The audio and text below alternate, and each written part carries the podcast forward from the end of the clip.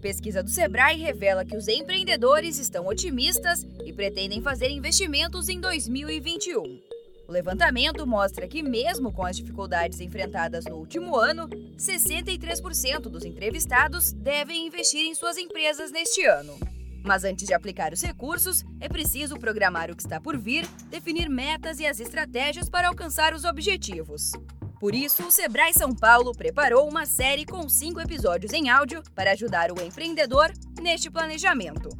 Este é o quinto e último episódio da série. Você vai conhecer quais indicadores acompanhar para conferir se a sua empresa está no caminho certo. Planejamento 2021 Você já tem um planejamento, analisou os resultados do ano anterior definiu as metas que deseja alcançar neste ano com a sua empresa, parece estar tudo certo, não é mesmo? Porém, ainda falta uma coisa muito importante. Além de planejar, é preciso acompanhar o que você programou para saber se tudo está andando conforme o previsto. Por isso, o consultor do Sebrae São Paulo, Eder Max, fala quais indicadores podem ajudar nessa análise. Tudo aquilo que nós não medimos, nós não temos controle. Cada empresa tem o seu planejamento, tem as suas metas que são específicas, mas indicadores muito importantes. É o indicador de faturamento.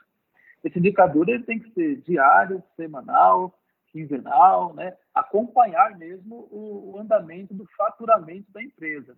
Outro indicador importante, né, para quem presta serviço, o número de orçamentos que são feitos e o número de orçamentos que são fechados. Isso pode dar uma orientação sobre se o público-alvo dessa oferta foi correto.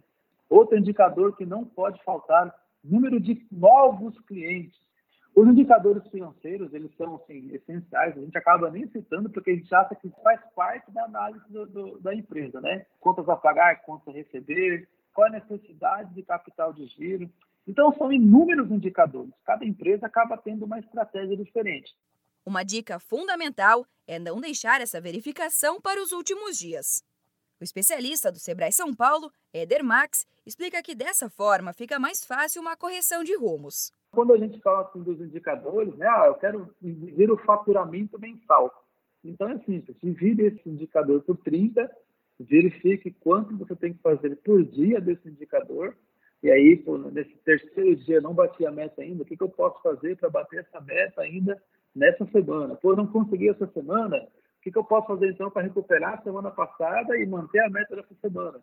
Então, quer dizer, se em oito, nove dias você não atingiu ainda a meta daquele indicador, pois existe algo errado na estratégia. Então, pode ser público-alvo, pode ser preço, pode ser posicionamento.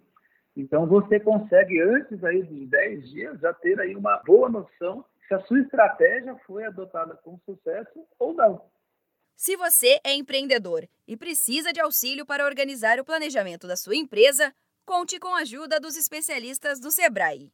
Ligue para o 0800 570 0800 e agende uma consultoria gratuitamente. Este foi o quinto e último episódio da nossa série. Para conferir todos os boletins, acompanhe o Sebrae São Paulo nas redes sociais.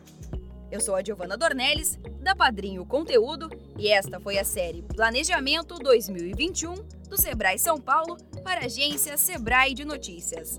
Até a próxima!